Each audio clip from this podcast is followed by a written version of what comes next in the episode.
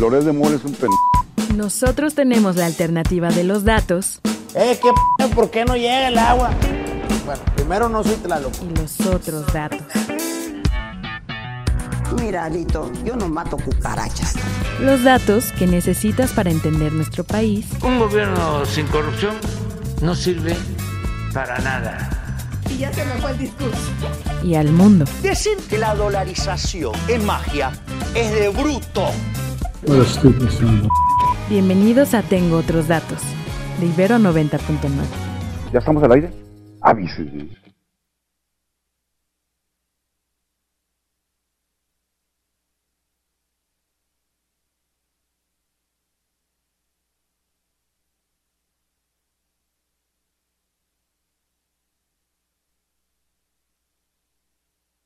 Es la una, la una cero uno de la tarde. Bienvenidos sean ustedes. Están en Tengo Otros Datos por Ibero 90.9. Hoy, 30 de enero del 2024. Mi nombre es Rodrigo Balvanera y como cada martes tendremos las noticias más relevantes en el espectro de la diversidad. Oigan, hoy tendremos un gran programa. La primera media hora la enfocaremos en temas electorales. Eh, Primero estará con nosotros Renata Turrent, que es parte del equipo de Claudia Sheinbaum. Ella es la coordinadora de enlace con sectores académicos eh, de, la candidata morenista. Eh, estaremos hablando con ella sobre las intercampañas, las encuestas que acaban de salir eh, en medios nacionales, el mensaje de Claudia Sheinbaum y demás. Y luego estará del otro lado del espectro político, estará Fernando Doval, que es parte del equipo de Xochitl Galvez él es coordinador de contenido de la, candidata de oposición. Y vamos a hablar con Fernando, pues de lo mismo, pero del otro lado. ¿Cómo va Xochil Galvez? ¿Cómo le está yendo en sus nuevas conferencias de prensa que estrenó el día de ayer? Eh, ¿Y cómo va a cambiar la campaña de la candidata eh, de oposición, del frente opositor, de aquí al primero de marzo, cuando arranquen oficialmente las campañas electorales? Y después estará con nosotros la periodista Laura Sánchez Ley, quien escribió un libro titulado Aburto, Testimonios desde Almoloya, El infierno de hielo. Eh, con ella hablaremos sobre las últimas noticias sobre el caso del asesinato de Luis Donaldo Colosio. De repente ayer parece que nos despertamos en 1994, eh, porque pues el hijo de Colosio, Luis Donaldo Colosio, con el mismo nombre, el alcalde de Monterrey, eh, le pidió a AMLO que indultara a Mario Aburto, eh, el asesino confeso de Colosio, y luego por la tarde, el día de ayer, eh, la Fiscalía General de la República soltó información reviviendo la hipótesis de que hubo un segundo tirador en el asesinato del entonces candidato presidencial Luis Donaldo Colosio, diciendo que Aburto no actuó solo, vaya, eh, muchísimo para desenredar en todo esto, pero bueno, aquí estará Laura para explicarnos todo este laberinto legal y político, así que no se despeguen de sus bocinas. Ustedes ya se saben las vías de contacto. Estamos en Twitter, ahora llamado X, como arroba ibero99fm. Yo personalmente estoy como arroba robalbanera con B grande y luego B chica. Eh, está el teléfono de la estación que también es nuestro WhatsApp, que es el 55 529 2599 y ahí en el WhatsApp nos pueden mandar sus mensajes, notas de voz, videos, fotos, reclamos, saludos, eh, abrazos, lo que ustedes gusten. Ahí en la cabina está nuestro querido Alde, está nuestra querida Cam y, está nuestra querida Nalau que estarán respondiendo a sus llamadas y o mensajes. Sin más, arranquémonos con el resumen porque el tiempo apremia.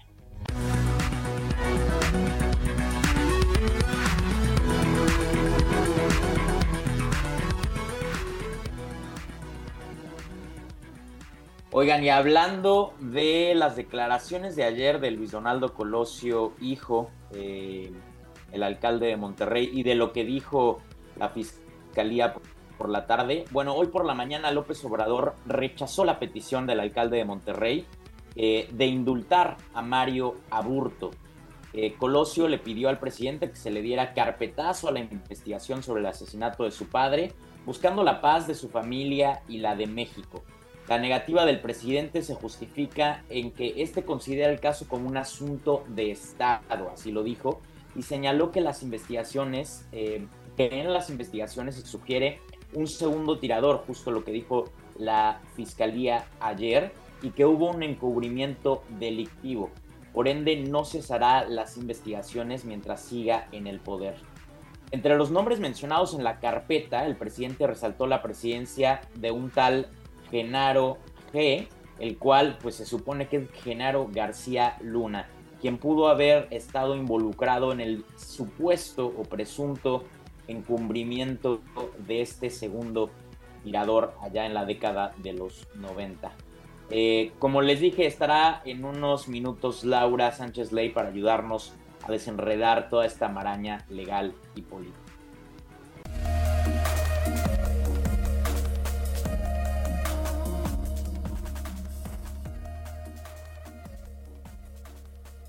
Ayer en Isla Mujeres ocurrió una tragedia, se hundió un catamarán llamado La Diosa del Mar, que dejó un saldo de cuatro fallecidos, entre ellos un menor de edad. Presuntamente este catamarán estaba haciendo su recorrido de Isla Mujeres a la península de Yucatán. El capitán, identificado como Ramón G.C., fue detenido por los ministeriales como parte de las investigaciones informó el fiscal general de Quintana Roo, Raciel López Salazar. La embarcación zarpó de Puerto Juárez con 19 personas, 17 turistas nacionales y 3 eh, personas de tripulación, el capitán y un ayudante. El hundimiento se registró alrededor de las 8 de la noche cuando uno de los tripulantes marcó al 911. Por lo que sabemos de los reportes preliminares, parece que los vientos del Frente Frío 31 en la isla provocaron este naufragio. Las autoridades han indicado que se está realizando un operativo de búsqueda para dar con el paradero de quienes viajaban en la embarcación.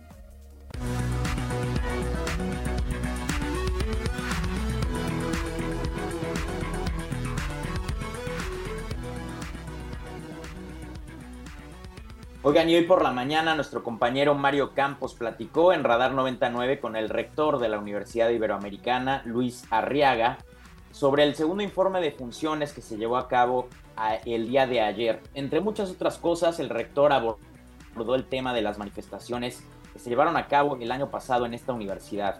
Vamos a escuchar lo que comentó el rector. Hay, tres temas, rector, que quisiera poner en la mesa. Sabemos que tiene otros compromisos también, pero hay tres temas que quisiera poner en la mesa. Uno, el tema de las protestas que se vio en la universidad el año pasado, de las que se refirió ayer también en el, en el discurso. ¿Qué balance hace, qué saldo dejaron ya al, al paso de los meses? Creemos que ha sido una experiencia muy enriquecedora para la universidad el escuchar las demandas de los estudiantes, de este grupo de estudiantes, se establecieron mesas de trabajo y creemos que el modo de proceder de la Ibero siempre tiene que ser el diálogo, la escucha y el entendimiento y sobre todo el tema de la no violencia. ¿Verdad? Creemos nosotros en el diálogo y creemos que precisamente tienen que buscarse estos canales de diálogo para llegar a soluciones. Soluciones que, bueno, desde luego no están exentas de conflictos, pero, pero eh, ese es el modo de proceder nuestro, eso es lo que se nos ha enseñado también en la compañía de Jesús. el país en que habitamos.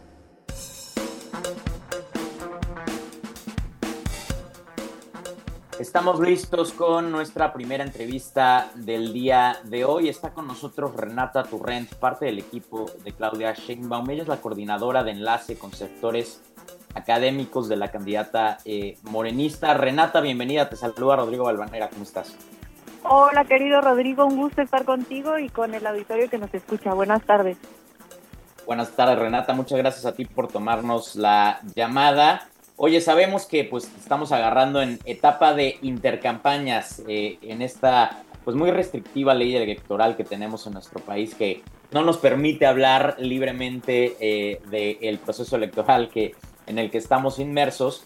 Pero te quería preguntar tu opinión sobre las encuestas eh, que circularon ayer en medios nacionales, principalmente el financiero y el país, que, pues mostraban ciertas tendencias a favor en una de Claudia Sheinbaum, a favor en otra de Xochitl Galvez. ¿Cómo, se, ¿Cómo leyeron estas encuestas adentro del equipo de Claudia Sheinbaum?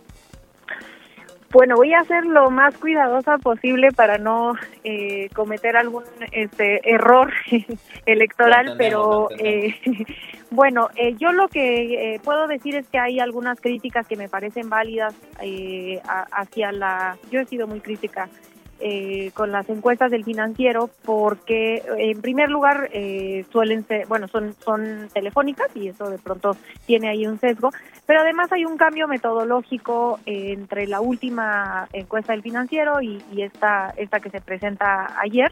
Eh, que no necesariamente la explican y la reflejan y que a veces en esos cambios metodológicos pueden existir variaciones importantes de mes a mes eh, que no necesariamente se explican por un cambio en las preferencias, sino por este esta eh, metodología. No sabemos si es el caso, o si, eh, pero podría podría ser, ¿no? creo que es importante nada más mencionar que existe ese cambio metodológico y que son y que son en telefónicas. También, como menciona, sale la, la, otra encuesta que le favorece más a la candidata morenista eh, y que coincide también con otras encuestas serias, ¿no? La de la, de Roy Campos, eh, que también le da menos puntos, pero también una ventaja sostenida. Eh, y que creo yo, yo la, en, el tema de las encuestas, creo que lo que vale un poco la pena es observar, para el auditorio que nos escucha, observar un poco el promedio de, de, varias encuestas, sobre todo las que son en vivienda, suelen ser un poco más serias, eh, y a partir de ahí empezar a ver si existen cambios de tendencia. Creo que eso es lo que nos puede ayudar a entender mejor todo este mundo eh, de las encuestas en el que nos, eh, nos, nos enfrentamos incluso previo a las a las este a las elecciones y, y eso digamos como como como como, consejo como alguna como una idea de cómo poder entender tantas encuestas eh, que se publican al mismo tiempo. Ahora, algo importante que me gustaría resaltar es que en el periodo de pre-campaña, los cambios que hubieron en, eh, las preferencias eh, fueron pocos, pero la gran mayoría de las encuestas serias encaminado a un fortalecimiento de la, de la candidatura de Claudia Sheinbaum este, y no necesariamente un repunte o una acumulación por parte de Xochitl Galvez. Esto eh, la deja con poco tiempo, ¿no? Porque falta nada más el periodo de intercampaña, que es esta cosa rara, y, después eh, tres meses de campaña, ¿no? Preguntarte, eh, Renata, si algo ha caracterizado a la campaña de Claudia Sheinbaum desde que le entregó el presidente ese bastón de mando allá a finales del verano del año pasado, es la disciplina, ¿no? Se, ha sido muy disciplinada con su mensaje, con su equipo, etcétera. Adentro del equipo, eh, planean que para el primero de marzo, cuando empiecen oficialmente ya las campañas, se cambie la estrategia de algún modo, cambie el equipo, cambie el mensaje. ¿Cómo lo están eh, planeando? Bueno, sí, eh, la disciplina el que, vemos, como tú bien señalas, por parte de Claudia Sheinbaum es algo que en realidad ella, me atrevo a decir que tiene desde chica, que era bailarina, este, después este, como, como académica. Eh, y lo vimos aquí en la jefatura de gobierno, ¿no? Es una gobernante eh, muy metódica que se mete a los detalles, este, eso me consta, ¿no? Se mete a revisar el último punto y, coma y, es una mujer muy disciplinada. Entonces, en ese sentido es, estricto de la disciplina, me parece que lo, lo seguiremos viendo a lo largo de su carrera, independientemente de si está en campaña o no.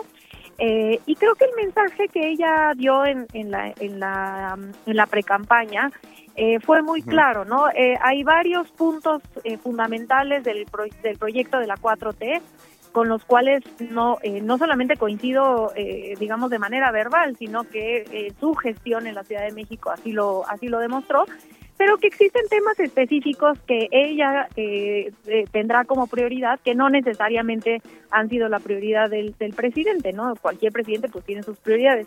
En el caso de Claudia Sheinbaum me imaginaría que hay eh, una, una prioridad por, por el medio ambiente, porque es a lo que ella se dedica, eh, a las mujeres, que, porque lo hizo aquí en la Ciudad de México, y a la educación pública, porque también lo hizo aquí en la Ciudad de México. Digamos, eso un poco... ¿Qué ves diferencias entonces con el presidente y lo que muchos de sus críticos le critican? No estoy segura si son diferencias, pero sí una visión mucho más profunda en estos tres temas, ¿no? Eh, creo que en, la base están de acuerdo, pero sí creo que Claudia Sheinbaum tiene una visión mucho más eh, sí, de profundización en estos temas en específico, que además pues es más fácil evidentemente una segunda fase que hacerlo desde el inicio, ¿no? Ya. Renata, para, para que cualquier eh, campaña electoral sea exitosa, pues creo que necesita de, de, la autocrítica. En tu opinión, ¿cuáles crees que son las debilidades o las, o las áreas que se tienen que apuntalar dentro de la campaña de Claudia Sheinbaum rumbo al 2 de junio? Creo que el, eh, un poco por el leyes electorales, esta parte en la cual no se pueden decir propuestas específicamente eh, previo, no, eh, no ha ayudado el, el, formato para que se pueda explicar de manera muchísimo más clara a qué se refiere con esto del segundo piso. Eh, digamos, creo que es una, una cuestión de, de, la, del de la legislación mexicana en, en parte, pero que creo que, eh, que de manera, eh, ahora que empiece la campaña, que se podrá explicar de, de mucho más, mejor manera, porque sí creo que hay una, algunas, eh, hay cierta confusión de pronto en cuanto a, bueno, está muy bien la continuidad con cambio, pero cómo se ve eso, ¿no? Esa es la parte que yo creo que se deberá y se podrá fortalecer ya en, en el periodo de campaña, dado que ahorita no se puede este, hablar mucho, ¿no? Ya, preguntarte, eh, Renata, ¿qué lectura le dieron adentro de, de, Morena, del partido Morena, pero específicamente adentro del equipo de Claudia Sheinbaum, a las acusaciones de, de, corrupción de San Juana Martínez, exdirectora de Notimex, que acusó a la campaña de haberles pedido moches? Es una acusación muy grave. Sí, eh, la verdad lamento yo eh, mucho esa, esa acusación, sobre todo porque las pruebas que ella eh, proporcionó, pues en realidad en, en, en, ninguna parte de las pruebas, si ustedes las revisan, se puede comprobarse que, que, ese dinero se fue a la campaña, ¿no? Entonces es una acusación gravísima. Recordarle a la gente que eso implicaría una pre prisión preventiva oficiosa, porque es, es un delito electoral que se castiga con cárcel. Eh, entonces me parece un poco, eh, me parece muy grave que se hagan ese tipo de acusaciones sin presentar las pruebas correspondientes. Eh, y, y, sí creo que además viene en un momento político por parte de, San Juana, eh, pues no muy favorable para ella, no, no, no tuvo un buen desempeño evidentemente en, en Notimex eh, y no digamos, no hay, no hay, no, no, puedo pensar en este momento en nadie que respalde el trabajo que ella ha hecho y, y me parece que es un acto politiquero, con todo respeto, ¿no? Eh, bueno. Que, que, bueno, si tiene las pruebas, pues ojalá y las presente. Oye, eh, para terminar, Renata, tú eres la coordinadora del equipo de Claudio Sheinbaum de enlace con sectores académicos. Eh, como sabes, pues esta es una eh, radiodifusora universitaria. ¿Vendrá Claudia Sheinbaum a la Ibero cuando empiecen las campañas, sí o no?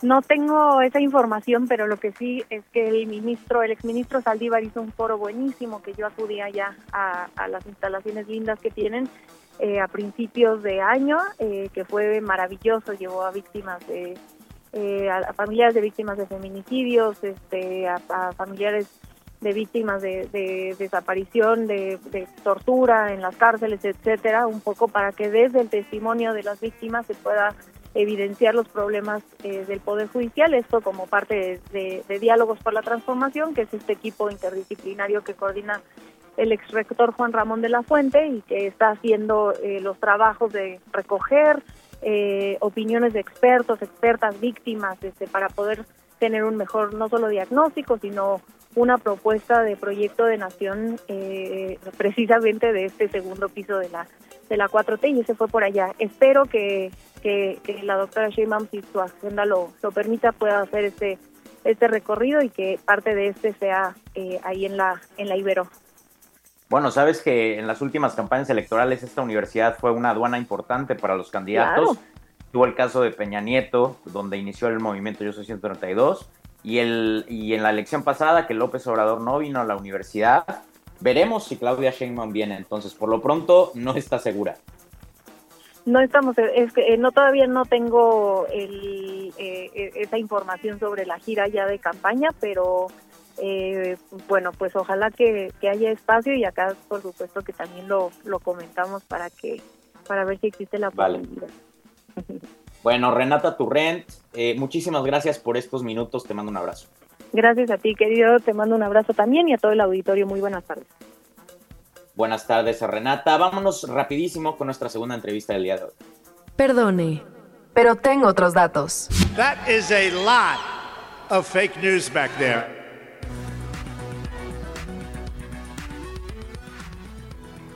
Bueno, ya tuvimos eh, un lado del espectro político. Estuvo, era la voz de Renata Turrent, coordinadora de enlace con sectores académicos del equipo de Claudia Sheinbaum. Y ahora ya está en la línea Fernando Doval, parte del equipo de Xochil Gálvez. Él es coordinador de contenido de la candidata de oposición. Fernando, te saluda Rodrigo Balvanera. ¿Cómo estás? Hola, Rod. Buenas tardes. Muy bien. Qué gusto saludarte a ti y a todo el auditorio. Oye, muchas gracias por tomarnos eh, la llamada. Le platicaba al principio a Renata que sabemos que estamos en etapa de intercampañas y que a veces nos tenemos que acomodar a la ley electoral restrictiva esta que tenemos. Pero te quería preguntar de bote pronto, ¿qué lectura le das a las dos encuestas que se publicaron en medios nacionales ayer? Mira, lo que hemos visto en los últimos años en México es que hay una gran cantidad de encuestas que se publican que la mayoría de ellas tiene fines propagandísticos, incluso muchas de ellas son levantadas por eh, instancias que ni siquiera tienen prestigio, digamos, en el mundo de la, de la opinión pública. Pero digamos que hay dos encuestas que históricamente han mostrado bastante verisimilitud con los resultados finales. Una es Massive Kohler y otra es la del financiero. Y en esas dos, lo que se ha mostrado en las últimas semanas es una reducción en la brecha entre Claudia Sheinbaum y Xochitl Gálvez, un decrecimiento de la primera y un crecimiento de la segunda, y nosotros estamos por eso mismo muy contentos. Ahora, nosotros en todo caso, más allá de lo que digan las encuestas, nosotros somos conscientes de que vamos a hacer una campaña alegre, una campaña propositiva, una vez que esto pueda ser legalmente posible a partir del primero de marzo. También somos conscientes Ross, que vamos a tener a todo el aparato del Estado en contra, a un gobierno y a un presidente que se van a dedicar a operar a favor de su candidata. Pero mira, Xochitl Gálvez está acostumbrada a la adversidad y estamos muy confiados en que nuevamente saldrá adelante. Preguntarte, eh, Fernando, tú eres coordinador de contenido de, de la campaña de Xochitl Gálvez. No sé si estuviste involucrado en la planeación de estas nuevas conferencias que ella titula Conferencias de la Verdad, pero ¿cuál es el objetivo de estas conferencias? Mira, nosotros lo que hemos visto a lo largo de los últimos cinco años es que desde el gobierno federal todos los días se envenena a la opinión pública, se llena de mentiras la conversación pública. Por eso es que Xochitl Gálvez ha insistido mucho en que tenemos que recuperar tres grandes valores que hemos perdido en estos cinco años. El valor de la vida, porque somos el sexenio donde más personas han sido asesinadas. El valor de la verdad, por todas las mentiras que se cuentan diariamente. Y el valor de la libertad, por la forma en la que este gobierno quiere apoderarse de las diferentes instancias y órganos que son un contrapeso al propio poder. Entonces, justamente por eso mismo, porque uno de estos tres valores importantes es el de la verdad, porque todos los días estamos bombardeados por mentiras, es que hemos decidido llevar a cabo estas conferencias de la verdad.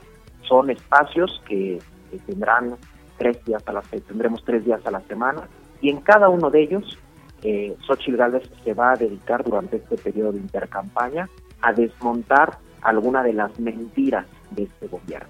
El día de ayer ella se dedicó a desmontar esta mentira de que somos un país muy pacífico, claro que no, estamos una violencia desbordada, y el día de hoy se dedicó a desmontar esta mentira de que este gobierno está combatiendo la corrupción y demostró claramente cómo la corrupción ha llegado incluso al primer círculo familiar del presidente de la República. Ese es el objetivo de estas conferencias de la verdad que en principio estarán llevándose a cabo durante este periodo de intercampaña. Ya, Fernando, le, hacía la misma pregunta a Renata sobre Claudia Sheinbaum. En tu opinión, ¿cuáles crees que son las debilidades o las áreas que se tienen que apuntalar de la campaña de Xochitl Galvez rumbo al 2 de junio? Mira, yo creo que toda campaña siempre tiene el reto de lograr convencer a más y más personas. En el caso de nuestra campaña en particular, pues un gran reto ha sido eh, cómo surge Xochitl Galvez de un proceso transparente, inédito. Eh, surge, digamos, eh, a pesar de que ella lleva una trayectoria política amplia, pero surge sin estar vinculada abiertamente a un partido político. Somos tres partidos políticos, hay sin duda ahí un reto de coordinación que hemos logrado ya establecer después de algunas semanas de los naturales reacomodos que tienen que dar los equipos, pero hoy lo que yo te puedo decir es que los tres partidos, pero sobre todo esta gran fuerza ciudadana, la fuerza rosa como le hemos llamado, estamos organizados, estamos articulados en torno a una candidata, una bueno, precandidata, futura candidata que representa y va a representar a ese sentir ciudadano y que estamos muy, muy contentos y convencidos de que ya que una vez que empiece la campaña ella pueda explayar eh, la, la explicación de sus propuestas, vamos a lograr convencer a millones de personas. Oye, Fernando, hablando de, contenido, de mensaje, de narrativa, hemos visto que eh, claramente Xochitl Gálvez ha cambiado su mensaje desde que obtuvo la precandidatura allá a finales del verano.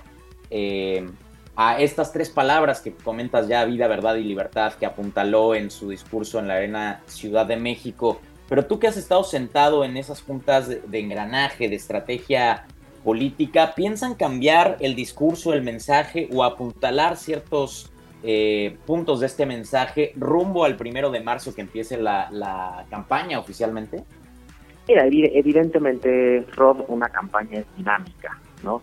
Y en una campaña tienes que hablarle a mucha gente, tienes que abordar los distintos temas, no puedes ser monotemático, no puedes tener un solo discurso, no puedes tener como ahora comúnmente se dice una sola narrativa, tienes que llegarle a los diferentes públicos y yo creo que eso va a ser, Rob, una de las grandes diferencias de Xochitl Gálvez frente a la corcholata de López Obrador, de que aquella solamente se preocupa por hablar de aquello que le dan permiso, aquello que le autorizan en Palacio Nacional.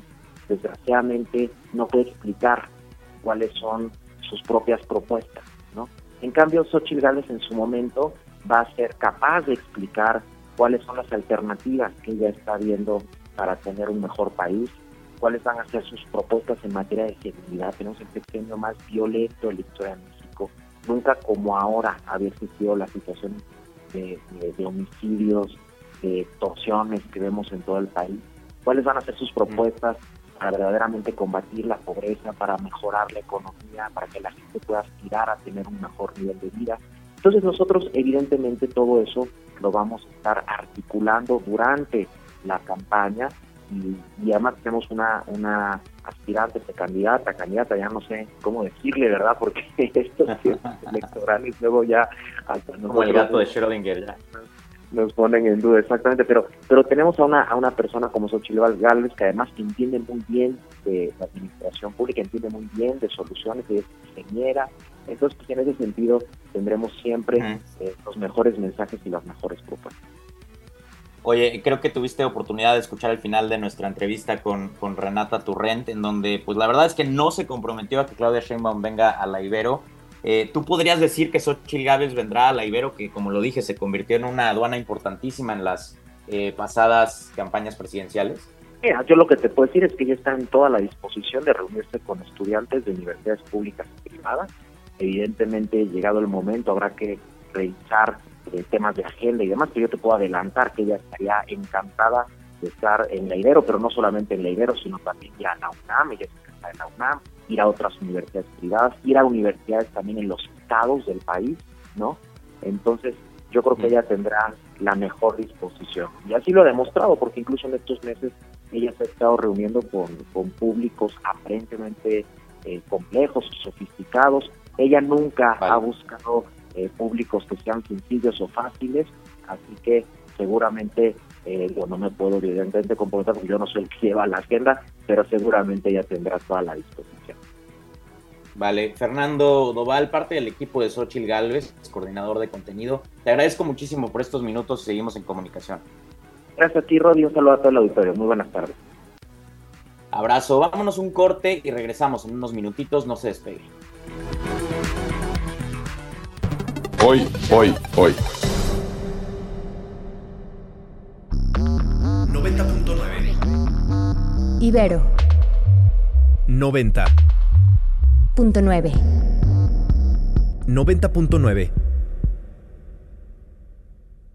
Con los votos de los diputados y senadores del Partido Verde, se logró la mayoría para aprobar la reforma constitucional que garantiza que los programas sociales del presidente López Obrador sean un derecho permanente. Y año tras año los diputados del Verde votan para otorgar recursos para la pensión universal de adultos mayores, el apoyo al programa Jóvenes Construyendo el Futuro, las becas bienestar para todas las familias con hijos en educación básica y la beca universal para estudiantes de preparatoria. La 4T también es verde, Partido Verde.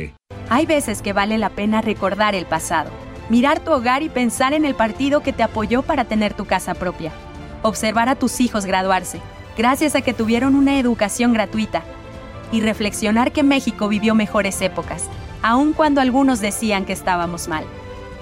Hoy, vale la pena mirar al pasado para recordar que el PRI sí te apoya. Propaganda dirigida a militantes y simpatizantes del PRI. ¿Sabías que el INE actualizó los distritos electorales? Con ello se busca dotar de mayor equidad en la elección de las 300 diputaciones de mayoría relativa que forman parte del Congreso de la Unión. Ahora nos corresponde revisar nuestro nuevo distrito electoral en INE.mx. Así podremos identificar las candidaturas a Diputación Federal por las que podremos votar. Mi INE garantiza una mayor equidad en la elección del Congreso. En estas elecciones, con mi INE participo. INE. En el sello editorial INE tenemos obras para niñas, niños, aunque nuestras ideas y opiniones sean distintas. Para adolescentes y jóvenes, el país tiene uno de los mayores retos. También sobre temas de interés general. La participación ciudadana en la democracia. Así como publicaciones especializadas. La democracia va mucho más allá de las elecciones. La cultura democrática es para toda la ciudadanía. Conoce las colecciones y descárgalas en INE.mx. INE. 90.9 Ibero Punto 9 90.9 El país en que habitamos. Es la una, la una treinta y dos de la tarde. Eh, bienvenidos de vuelta. Tengo otros datos por Ibero 90.9. Nosotros nos vamos rapidísimo con nuestra tercera entrevista del día de hoy. Eh, vamos a hablar con la periodista Laura Sánchez Ley, quien escribió un libro titulado Aburto, Testimonios desde Almoloya, el infierno de hielo, sobre un tema que estuvo mucho en boga ayer eh, tras las declaraciones de Luis Donaldo Colosio, hijo, y tras la información que, que soltó la Fiscalía General de la República por la tarde. Ya está en la línea Laura, te saludo Laura, te saluda Rodrigo Balvanera, ¿cómo estás? Hola Rodrigo, buenas tardes, ¿cómo estás? Un gusto estar contigo y con todo tu auditorio, mil gracias. Muchas gracias por tomarnos la llamada, Laura. Oye, me voy a sentir viejísimo eh, diciendo esto, pero antes que nada nuestra audiencia, como tú sabes, es muy joven. Eh, así que quería que me ayudaras a platicarle a la audiencia quién es Luis Donaldo Colosio y quién es Mario Aburto, por favor. Claro, mira, Luis Donaldo Colosio es un candidato del Partido Revolucionario Institucional del PRI eh, que bueno, fue asesinado el 23 de marzo de 1994, uno de los dos homicidios que tiene nuestro país en la historia moderna, eh, y el primero, eh, pues, eh, fue hace mucho tiempo, pero bueno, el tema de Mario Burto Martínez cobra cuando este nombre, cuando él aparece en la escena, y es que presuntamente, bueno, eso es lo que confesó, le daría dos disparos en la cabeza al candidato Donaldo Colosio y otro en el abdomen. Entonces, esa es la historia, es una historia, por cierto, que se investigó muchísimo. El problema es que, pues, eh, realmente eh, hubo eh, muchas fiscalías que al final, pues, no lograron esclarecer los hechos como la gente lo esperaba. antes de, de, seguir con la entrevista, Laura, le quiero compartir a la audiencia el audio de lo que dijo ayer Luis Donaldo Colosio, hijo, eh, el alcalde de Monterrey. Vamos a escuchar y regresamos rapidísimo. El presidente, apelando pues a la, a la compasión del presidente, yo diría que mejor indulte a Mario Burto, que lo indulte, que ponga un carpetazo final a este asunto, que permita que, tanto mi familia como México sanemos, que iniciemos un camino hacia la reconciliación a través del perdón pero sobre todo a través del respeto, a dejar esto eh, pues ya pues en manos de otra justicia, porque la justicia mexicana pues quedó a deber en su momento y hoy lo que queremos es pues, vuelta a la página. La voz de Luis Donaldo Colosio, alcalde de Monterrey. Ya hoy, eh, como bien sabes, Laura, el López Obrador dijo que no dará carpetazo y que no le dará el indulto a María Aburto. ¿Qué opinar sobre estas dos declaraciones? Pues mira, es interesante porque algunas personas creo que le han hecho una lectura de, de, pues de una persona pues bastante eh, pues que, que, pide, que, que, que, apuesta por el perdón, ¿sabes? Sin embargo, yo lo que creo es que pues es la respuesta de una persona cansada y harta. Recordemos que a lo largo pues de 30 años a este joven, eh, antes joven, le preguntaban todo el tiempo por su papá, ¿no? Entonces realmente era un tema muy incómodo para él. De hecho, se llegó a levantar de varias entrevistas eh, porque no quería hablar del tema de su papá o a condicionar las entrevistas con ese argumento. Entonces, eh, me parece súper interesante porque pues yo no lo veo como una petición de indulto real, yo lo veo como un ya estoy cansado, ya estoy harto, ya déjenme en paz, eh, estoy en plena campaña por el Senado y pues siguen hablando de mi papá, ¿no? Entonces, creo que si hubiera querido hacer eh, pues realmente un indulto, hubiera querido solicitarlo, lo hubiera pedido formalmente al presidente de la República, cosa que no sucedió y que bueno, incluso aunque lo hubiera pedido, pues no es tan fácil. Claro, eh, y aquí entra lo que dijo la Fiscalía General de la República eh, ayer por la tarde, por lo menos en redes sociales. Eh, Laura, ¿nos puedes platicar, le puedes platicar a la audiencia qué fue lo que dijo ayer la Fiscalía? Pues mira, lo que dijo el día de ayer la Fiscalía es que básicamente, y es muy, muy interesante, envía un comunicado de prensa y lo publica en sus redes sociales donde nos da entrever que ya tienen una nueva línea de investigación del caso, cosa que es muy interesante porque pues realmente no había absolutamente nada de transparencia, ¿no? Sin embargo, pues sí, eh, no sabemos nada, lo único que sabemos es que pues al parecer están buscando un segundo tirador, eh, pero sin ninguna clase de información y rendición de cuentas sobre qué está pasando con esa investigación. Es por eso que a mí me parece eh, pues de verdad demasiado delicado, ¿no? Que realmente no exista nada de información que nos permita saber exactamente qué es ese comunicado. Bueno, hasta involucran a Genaro García Luna, que me parece que tenía como 24 años en esa época. Eh, entonces, bueno, no, sabemos, es, es, es, de verdad este muy compleja esa historia y, y sobre todo, pues no, no, llego a comprender de verdad eh, cómo es posible que nos den información hacia medias, eh, ni a medias, o sea, el extracto de una información. Eh, de toda esta información que, ha soltado la Fiscalía eh, el día de ayer, ¿hay áreas de empate con tu trabajo periodístico? Laura le platicaba a la audiencia que escribiste un libro titulado Aburto, Testimonios de Almoloya, el infierno de hielo. ¿Hay algo que, te haga sentido en toda esta información? Pues eh, supongo que el tema del, de, José Antonio Sánchez Ortega, pues es un tema que he abordado a lo largo de estos años, que la misma familia Aburto lo abordó, que eh, algunos medios de comunicación han retomado, eh, realmente sí se ha tocado el tema de José Antonio Sánchez Ortega. Sin embargo, siempre se habló de su participación porque evidentemente una persona que traía sangre en la ropa de Luis Donaldo Colosio está intentando escapar, pues es sospechosa, ¿no? Al momento. Eh, pero es más sospechosa todavía que lo liberaran y lo dejaran rápido salir de la PCR en 1994 por falta de pruebas. Entonces, eh, creo que sí empata con esa parte de que, bueno, es una persona que, que sabe, eh, debió haber sido llamada a declarar formalmente, pero que no pasó, ¿no? Que se le liberó. Entonces creo que esta parte es interesante, pero ojo, de ahí a, es la parte que me parece más peligrosa, de ahí abordar o a considerar que él es el segundo tirador de un crimen de Estado, pues me parece súper peligroso. Realmente no sé exactamente qué tenga la fiscalía, pues para hacer una afirmación así eh, de ese tamaño. Claro, ¿por qué, ¿por qué crees, Laura, que, esté saliendo esto en este momento? ¿Tiene tintes políticos electorales? No creo, ¿sabes? Eh, creo que esta investigación realmente eh, tiene origen básicamente en el año 2019, aunque se oficializa como tal en 2022. Es decir, eh, no, no, no, si bien coincide con, con el contexto político del país, pues empieza desde 2019 todo el proceso. Entonces realmente no sé si las declaraciones sean un tema mediático que pueda eh, pues, ponerlos ahí en boca a todo el mundo, en, los medios de comunicación, a todos los involucrados, pero al menos en el tema de la Fiscalía Especial y la reapertura de esa averiguación previa, pues no la veo con fines eh, políticos, ni no la veo con fines electorales, vamos. Oye, para terminar, eh, Laura, ¿dónde puede conseguir, eh, para la gente que esté interesada, tu libro sobre aborto? Ay, muchísimas gracias, colega. Mira, pueden conseguirlo eh, por internet en Amazon, también pueden conseguirlo en muchas librerías del país todavía.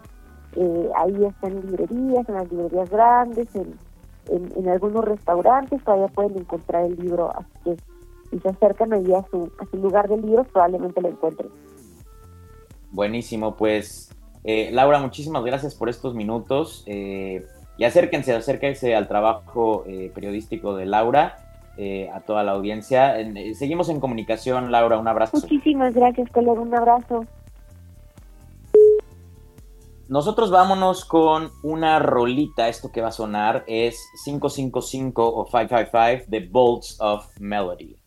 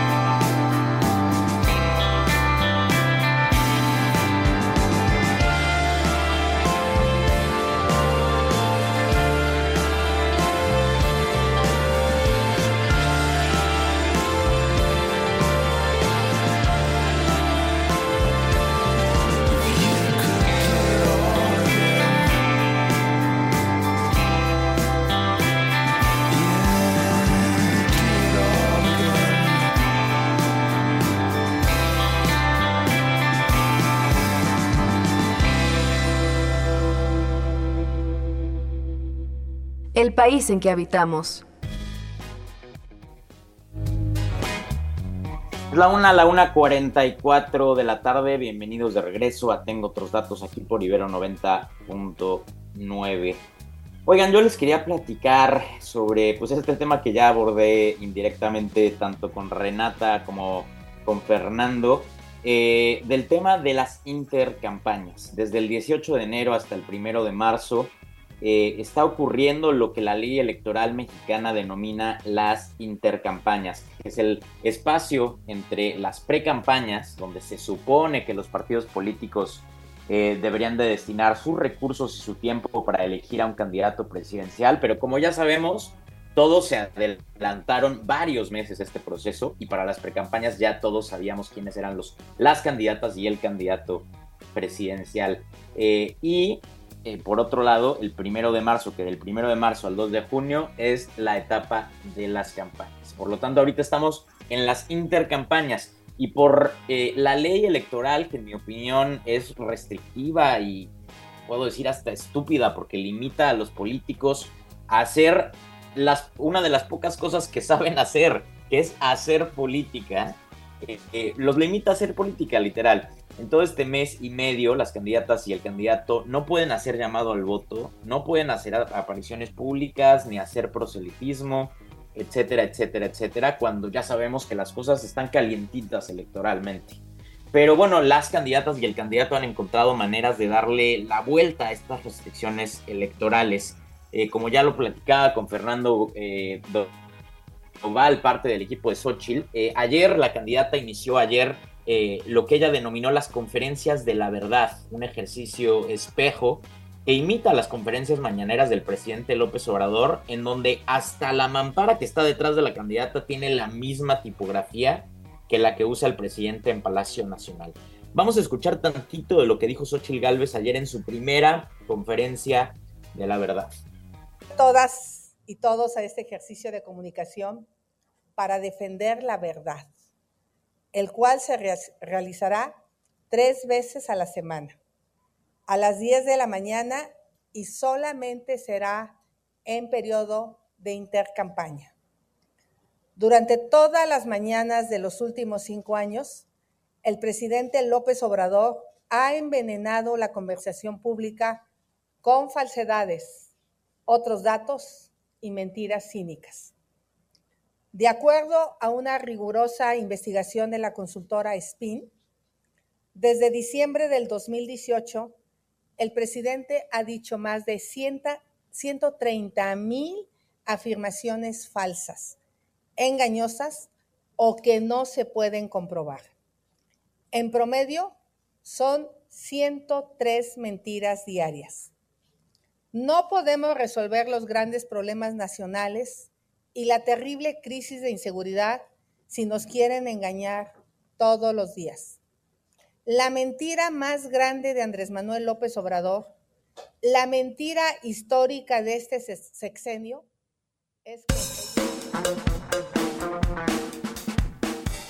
La voz de Xochitl Gálvez ayer en su primera conferencia de la verdad, así lo tituló ella. Eh, en su conferencia del día de hoy, eh, hasta le puso el título en redes sociales de la mañaneta, jugando obviamente con esta palabra de la mañanera. Y bueno, del otro lado, Claudia Sheinbaum, que pasó casi toda la precampaña pues con mucha disciplina, mucho orden, pocos riesgos, dando pocas entrevistas, pues la manera en la que ha intentado darle la vuelta a la intercampaña es a través de las redes sociales. Vamos a escuchar un fragmentito de eh, Claudia Sheinbaum en un podcast que lanzó eh, a través de, de TikTok y Spotify. Hoy les voy a recordar una de mis clases que daba en la Facultad de Ingeniería, en el posgrado, se llama Planeación Energética. Es una de las clases, porque en realidad toda la materia se llamaba Energía y Desarrollo Sustentable. Muchísimas gracias, doy clases los jueves, no cobro mucho. Y me preguntaron que qué era eso de la planeación energética. Este va a ser el capítulo 1 porque tiene su complejidad y para que no se aburran, vamos a hacer 1, 2, 3, A eso se le llama estrategia. Bueno, capítulo 1.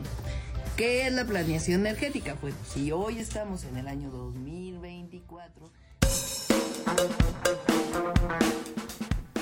La voz de la candidata Claudia Sheinbaum. ¿Qué tan efectivos van a ser esos videos hablando de la planeación energética y de física cuántica y no sé qué tanto eh, más. Y qué tan efectivas serán las eh, conferencias de Xochitl Galvez, pues está, está por verse. Lo único bueno que nos dejan las precampañas es un respiro a tanto spot y bombardeo político, la verdad.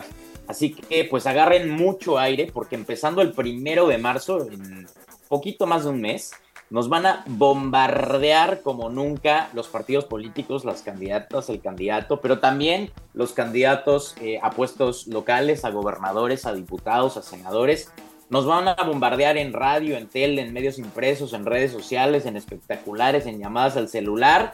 Así que prepárense porque vamos a ver a los políticos hasta en la sopa del primero de marzo al 2 de junio. Eh, los voy a dejar con otra rolita. Esto que va a sonar se llama Crowded Rooms de Nia Archives.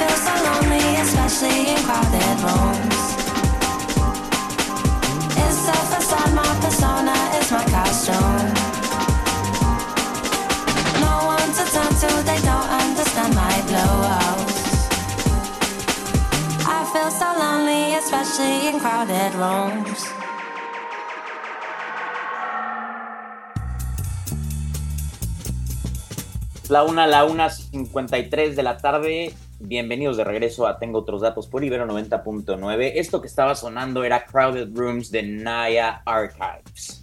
Oigan, eh, noticia importante el día de hoy.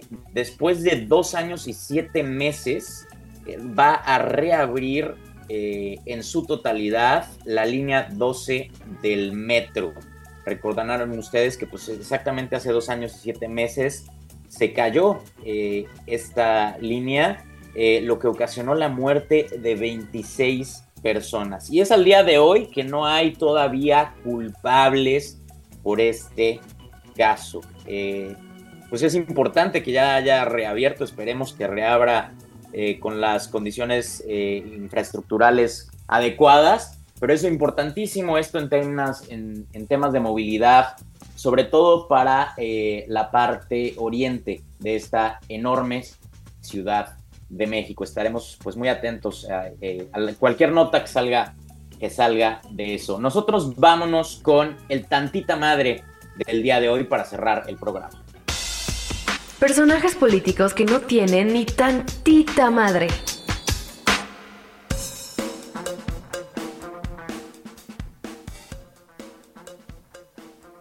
Y bueno, ya eh, como lo saben, eh, tenemos esta sección en Tengo otros datos en los que todos los días eh, nominamos a alguien de espacio público de nuestro país o del mundo que no tiene ni tantita madre por alguna declaración, algún tweet o algo que hizo en su vida pública. Y el día de hoy, el Tengo otros datos desde los martes, va a nominar al presidente López Obrador eh, porque ayer en la conferencia de prensa, como ya seguramente ustedes vieron en redes sociales, eh, el, periodista de Univisión, Jorge Ramos, pues fue a la mañanera y tuvo un intercambio que duró más de media hora con el presidente. Eh, el presidente sostuvo en ese intercambio tener otros datos ante las principales causas de muerte de este país. Y es que el periodista Jorge Ramos insistía que el sexenio de López Obrador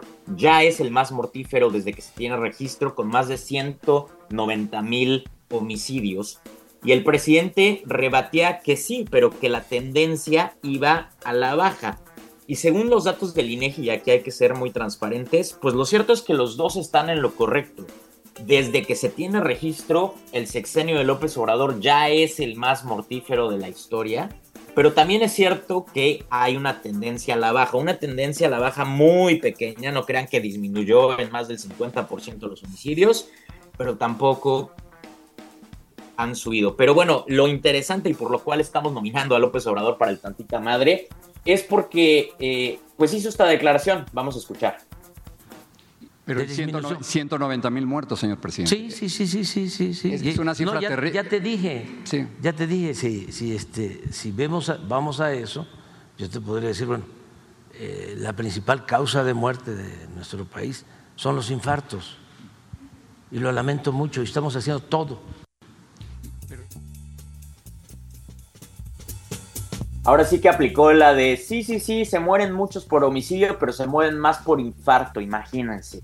Eh, por, esta, por esta declaración nominamos el día de hoy al presidente López Obrador, que pues por la simple razón de que habla tres horas diarias todos los días, pues obviamente será uno de los jugadores más nominados eh, en el Tantita Madre por lo que resta eh, del año.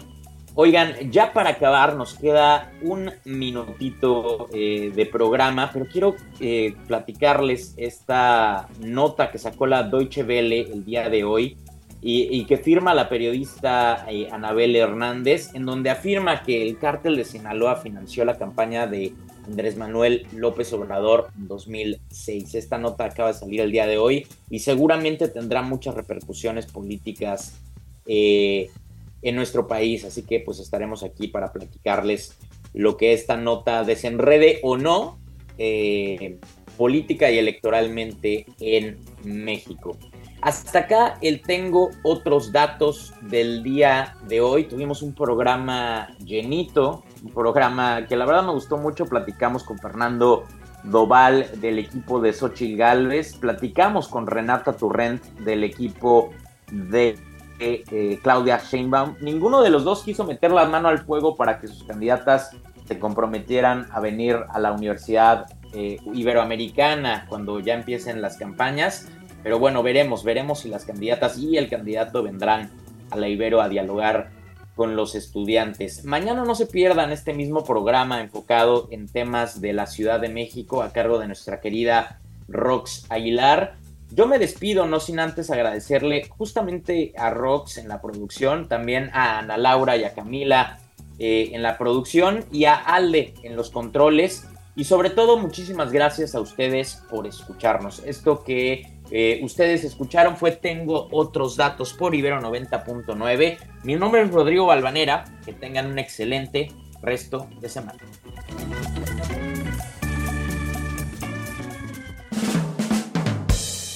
Flores de Mora es un pen...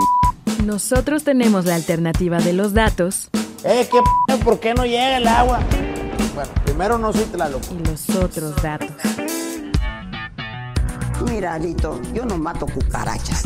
Los datos que necesitas para entender nuestro país. Un gobierno sin corrupción no sirve para nada. Y ya se me fue el discurso. Y al mundo. Decir que la dolarización es magia es de bruto. Escuchaste Tengo otros datos. Libero 90.9. Está horrible.